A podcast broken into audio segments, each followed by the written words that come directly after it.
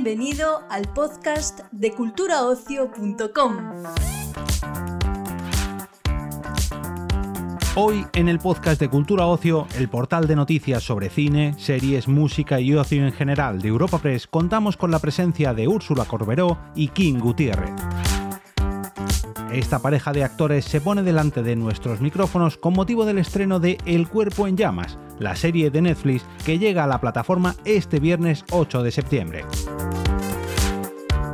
Durante ocho capítulos, los actores dan vida a Rosa y Alberto, los dos agentes de la Guardia Urbana de Barcelona condenados por asesinato en un caso complejo rebosante de morbo y extremadamente mediático.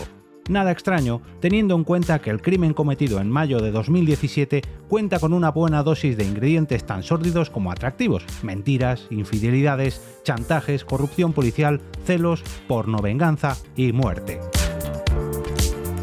Nuestro compañero Israel Arias, redactor jefe en Cultura Ocio, ha tenido el placer de charlar con los protagonistas de El cuerpo en llamas para este episodio.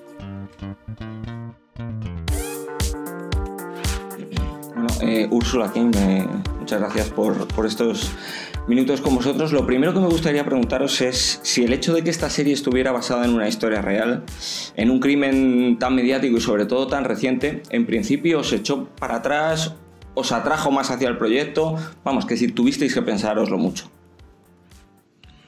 A mí me atrajo más. Sí, en, en general. Qué no- diferentes somos, Kim. Pues está bien, es el, Está bien, está la bien, claro, comple- claro que está bien. Complementos. Yo la verdad es que me parecía muy tentador tener tantas imágenes, tanta información de personajes reales eh, recientes. Es verdad que a la hora de, de- de crear un personaje de ficción, porque aunque esté basado en hechos reales, es un personaje de ficción, uno tiene que, mm, que liberarse de, de, de presiones, ¿no? Porque Destensar. S- Bueno, de, de- de cómo. Para mí, la, la- la pregunta, cuando pasas tanto tiempo con la información de un personaje real, te llegas a plantear qué va a opinar el personaje real y, y cómo lo coloco y las dudas morales sobre defender o justificar cosas, ¿no? Entonces, bueno, esto es una ficción y desde ahí yo tengo que crear lo que me sirva para comprender por qué hacen lo que hacen. En este caso, por qué matar es la única salida y me, me pareció fantástico tener imágenes eh, en las que poder basarme y pequeños retazos de información de su biografía anterior, de, de infancia, juventud y tal, para construir un retrato de alguien que me permitiera llegar a lo que la trama me, me, me llevaba a hacer, ¿no? Y es verdad que em, primero me llamó Netflix, pero luego me llamó Úrsula, que ya estaba en el proyecto, y... Que tiene mucho poder de convicción. digo. Sí. Bueno, no te costó mucho tampoco. ¿Eh? No te costó mucho tampoco. No, es verdad que no. Y me sumé rápidamente, la verdad es que sí.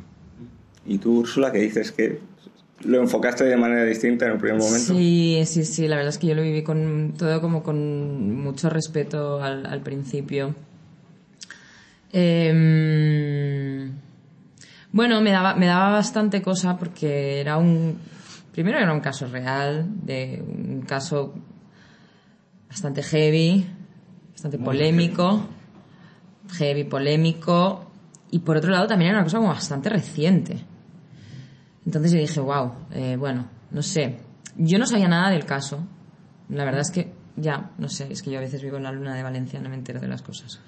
Entonces no, no o sea, me sonaba un poco, pero no, no estaba muy familiarizada con el, con el caso, la verdad. Y a medida que me fui informando un poco, pues cada vez sentía más respeto. Porque, primero también por, por, por, por la dificultad del personaje, ¿no? Porque es un personaje, era un, es un personaje con mil capas, es como cinco personajes en uno. Eh, pero bueno, a través de muchas conversaciones, muchas dudas, muchas dudas aclaradas después, eh, me fui dando cuenta de que, de que si no lo hacía me iba a arrepentir. Y cuando uno se, se va adentrando de distintas maneras en, este tipo de personajes que hacen algo tan, tan maquiavélico, tan, tan atroz a fin de cuentas, eh, puede llegar uno a, no digo justificar, pero sí en cierto modo empatizar o comprender al personaje. Como actor yo creo que es tu obligación. Como actor tu obligación, por execrable que sea lo que hace tu personaje, es acercarte y no mirarlo con distancia. Ayer Laura Sarmiento, me gustó como lo dijo la, la, guionista, es no mirar con distancia estas cosas, como han cometido una cosa atroz y lo es desde la lejanía, es ponerte lo más cerca posible y sin justificar entender por qué. Es decir, yo puedo tener mi opinión sobre lo atroz que me parezca el crimen cometido, pero como actor tengo, debo entender qué es lo que lleva a hacer y hasta eh, empatizar con las causas al final, eh, hasta los asesinos más brutales tienen unos motivos equivocados, a lo mejor, para hacer lo que hacen. Y yo es lo que tengo que, comprender y, de alguna forma, que me muevan las mismas necesidades que, al personaje que interpreto para poder defender con veracidad eh, porque, porque matas a alguien, ¿no? Sin ser un psicópata. Yo sí. Eh, ¿Entiendes a Rosa? ¿La comprendes? O? Hombre, tuve que, entenderla y que comprenderla, claro, para poder interpretarla. Tuve que llegar a conclusiones y tuve que llegar a muchos porqués. Me di cuenta también a través de, la gente cuando ya se iba dando cuenta de que, cuando se iba enterando de que formaba parte de este proyecto, sobre todo en Cataluña, que yo tengo mucha gente allí, la facilidad con la que la gente eh, catalogaba a esa persona, ¿no? Eh, eso me llamó mucho la atención. Evidentemente no estoy justificando nada de lo que hizo, pero sí que me llamó mucho la atención porque yo me preguntaba, ¿no? Digo, si hubiera sido un hombre, habría sido noticia. Porque hay tantos casos de violencia machista. Hay tantas mujeres que mueren todos los días por violencia machista. Y me empezaron a surgir como muchas dudas a raíz de eso, ¿no? También empecé a ver como había mucha mm, sexualización de, ella a través de los medios. Entonces, em, la gente me sorprendió, la gente me venía con muchísima facilidad y lo primero que soltaba la gente cuando, cuando oía hablar de ella era como, eran cosas muy fuertes.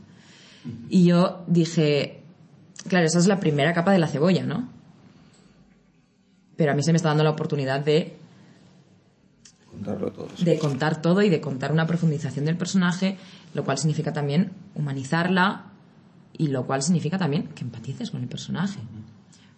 Porque nadie quiere ver una serie de ocho capítulos donde el personaje protagonista está siendo maléfica todo el rato. Es malo porque es malo y ya está. Claro, es como no, no me interesa, o sea, me parece me parece aburrido interpretar un personaje así. Hemos hablado de los personajes, también me gustaría hablar un poco del contexto en el que se mueven esos personajes, en el que están metidos esos personajes. Un, un entorno, el de la policía en este caso, que es absolutamente, que está dominado absolutamente por la masculinidad más tóxica, eh, por un exceso de testosterona brutal. Me reuní con, yo hice como mi propia investigación personal y me reuní con varias chicas policías. Y Perdón, no sé si era esa la pregunta. Sí, sí, te, he cortado. Eh, no, pero es algo que, no, que, se me había olvidado. Y es muy increíble. Primero me, habían, me dijeron algunas de las chicas que el uniforme lo habían adaptado a las mujeres para poder sacarse la coleta, por ejemplo, el agujero de la coleta del, del, de la gorra, hacía muy poco tiempo. O sea, como que hasta el momento estaba todo como muy masculinizado, incluso los uniformes, ¿no? Que me llamó mucho la atención. Pero es increíble porque las tías sea, son de armas tomar y no por decisión propia. Porque me decían en plan, o, eres así, o te comen. O eres así, o te comen. Entonces, ahí yo también me di cuenta que era algo muy interesante explorar dentro de, la serie. Que hay mucha, mucha trama también con, con de qué manera ella se, se relaciona con, con sus compañeros de trabajo, ¿no? Y de caso mediático caso mediático, siguiendo con este tema del entorno, eh, que existan todavía en nuestra sociedad entornos tan tóxicos como ese, como el puede ser el de la policía, o como el que acabamos de ver ahora en el fútbol con el caso de Rubiales y Jenny Hermoso, ¿qué creéis que dice de, de nosotros como sociedad? Que todavía nos queda muchísimo, imagino, por avanzar. En el caso de los cuerpos policiales, a mí me parece muy difícil lo que se les pide. Es decir, tiene que ser un tipo que por rasgos de carácter sea capaz de eh, reaccionar con velocidad ante una agresión, que tenga la fuerza física como para defender eh, una situación de peligro, que además que tenga coraje, valentía, con lo cual eh, un cierto grado de pocos, de pocos escrúpulos y, y impulso rápido, y al mismo tiempo ser capaz del temple para, para juzgar si aquella agresión es suficientemente, digamos, les van a poner, les van a poner en, situaciones, por ejemplo, la manifestación, en la que sabes que habrá el ambiente caldeado y tú tienes que ser el que valore si es el momento justo. Parecen dos eh, impulsos contradictorios. No lo justifico, digo que simplemente a mí me servía muchísimo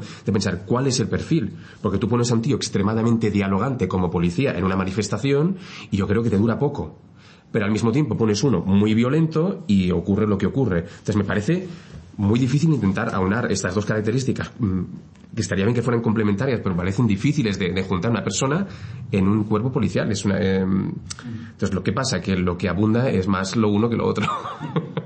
que es de gente que, mm, mm, que tiene más capacidad de, defensa y reacción rápida que no capacidad de, mediadores, ¿no? Pero es cierto que lo que cuentas en cuanto a em, ese universo eh, nos sirvió mucho para, para imaginar lo que la trama cuenta en un contexto en el que todo el mundo se conoce, que de comisaría a comisaría todo el mundo sabe quién está con quién, a quién la han trasladado, qué hizo quién, porque no solo eh, para, digamos, para en nuestra ficción también se habla de, de, casos que no solo tiene que ver con la violencia explícita de, la trama de ellos dos, sino actos de violencia que se cometen, eh, bueno, violencia mm, excesiva en algunos casos. Todo el mundo sabe de eso. Y todo el mundo sabe quién es los mecha corta, por ejemplo, ¿no? Y que es, es, es una frase que utilizamos como característica de personajes. Y todo el mundo sabe eso. Cuando en ese contexto alguien es pareja de una y es a, ojos de todos es la pareja de una tía deseada y de pronto pasa a ser el segundo de a bordo porque hay otro en otra comisaría que ha pasado a ser el novio número uno y todo el mundo lo sabe, eh, para mí había un agravio moral, es lo que yo inventé para, para generar en mi personaje, se genera un agravio moral eh, irreversible. De tal modo que solo la muerte es el único camino eh, para, salir de, para salir de ello. ¿no? Y eso tiene mucho que ver con el contexto.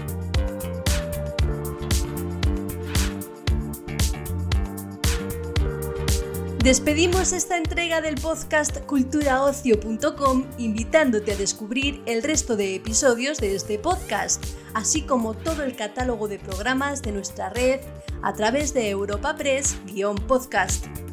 Recuerda, todos ellos están disponibles en las principales plataformas de podcasting.